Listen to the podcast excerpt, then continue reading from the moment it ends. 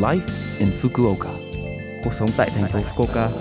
Chương trình này được truyền tải dưới sự hỗ trợ của thành phố Fukuoka. Chào buổi sáng tất cả mọi người, tôi là DJ Lưu Văn Cường. Trong chương trình Live in Fukuoka, chúng tôi sẽ cung cấp thông tin sinh hoạt và đi chơi để mọi người có thể có thời gian vui vẻ và thoải mái ở Fukuoka. Thứ sáu hàng tuần, tôi là Lưu Văn Cường, đến từ Việt Nam sẽ truyền tải thông tin đến với các bạn. Chỉ một chút thời gian ngắn thôi, nhưng rất mong các bạn hãy cùng đồng hành với mình nhé.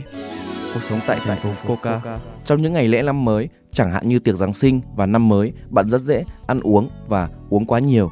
Nếu bạn đặt quá nhiều căng thẳng cho dạ dày và ruột, bạn có thể bị mất thể trạng và gây đau bụng hoặc đau dạ dày.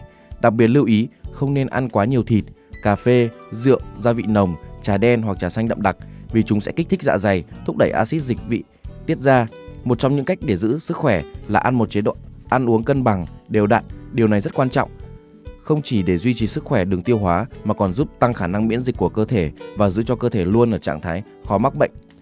Mùa cuối năm và năm mới có thể khó khăn trong thực tế, nhưng dù vậy, ít nhất hãy cố gắng ăn những món dễ tiêu hóa, chẳng hạn như món lẩu và mì ư đông, đồng thời tránh khoảng cách giữa các bữa ăn không đều nhau. Hãy đón một năm mới sảng khoái mà vẫn đảm bảo sức khỏe đường tiêu hóa. Cuộc sống tại thành phố Fukuoka. Xin lưu ý rằng trong những ngày lễ cuối năm và Tết, cửa sổ văn phòng phường và ngày thu gom rác sẽ thay đổi. Quầy văn phòng phường sẽ đóng cửa từ ngày 29 tháng 12 thứ năm đến ngày mùng 3 tháng 1 thứ ba. Trước và sau các kỳ nghỉ lễ cuối năm và Tết dương lịch, các quầy văn phòng phường sẽ rất đông đúc nên bạn nhớ dành nhiều thời gian để đến đó. Sẽ không thu gom rác từ ngày 31 tháng 12 thứ bảy đến ngày mùng 3 tháng 1 thứ ba. Rác cháy được phải được đưa ra trước ngày 30 tháng 12 thứ sáu và ngày 4 tháng 1 thứ tư trở đi. Rác không cháy được, chai rỗng và chai PET. Thay vào đó, quận 1 tháng 1 chủ nhật sẽ được tổ chức vào ngày 29 tháng 12 thứ năm. Thay vào đó, quận 2 tháng 1 thứ hai sẽ được tổ chức vào ngày 30 tháng 12 thứ sáu. Tại khu vực ngày 3 tháng 1 thứ ba, vui lòng đổ rác vào ngày 6 tháng 1 thứ sáu. Ngoài ra, việc tiếp nhận và thu gom rác khóa khổ sẽ ngừng hoạt động từ ngày 29 tháng 12 thứ năm đến ngày 3 tháng 1 thứ ba sẽ có nhiều cơ hội uống rượu hơn trong dịp cuối năm và Tết. Hãy quán triệt, đã uống rượu bia không lái xe, không cho ai làm, không cho phép, không xem nhẹ. Uống rượu và lái xe đạp cũng bị pháp luật nghiêm cấm, đặc biệt cẩn thận với rượu còn sót lại và tình trạng nôn nao vào ngày hôm sau.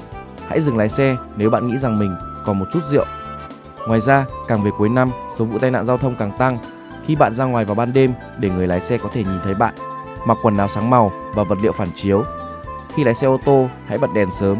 Tiếp theo, về cướp giật, có nhiều tội phạm ở những nơi ít xe cộ qua lại và từ tối đến nửa đêm.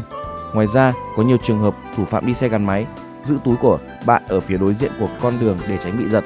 Ngoài ra, chú ý đến môi trường xung quanh bằng cách quay lại khi bạn nhìn thấy ai đó hoặc nghe thấy tiếng xe máy. Hãy bảo vệ những người thân yêu và chính bạn đón Tết an toàn và đảm bảo. Cuộc sống tại thành phố Fukuoka. Số like Infoca tuần này mọi người cảm thấy thế nào ạ? Rất nhiều thông tin bổ ích phải không ạ? Số phát sóng này lúc nào cũng có thể nghe bằng postcard. Ngoài ra, mọi người cũng có thể biết về nội dung truyền tải trên blog. Mọi người sẽ qua trang chương trình từ trang chủ của lớp FM. Ngoài ra, chúng tôi cũng đang tìm kiếm các thông điệp gửi đến chương trình. Không quan trọng nếu bạn muốn viết một tin nhắn cho tôi hoặc một nhà hàng Việt Nam mà bạn thích. Địa chỉ email là 761a.lớpfm.co.jp. Cuối cùng, tôi xin phép gửi đến mọi người bài Sao cũng được của ca sĩ Thành Đạt để chia tay mọi người Chúc mọi người một ngày vui vẻ. Hẹn gặp lại mọi người vào tuần sau.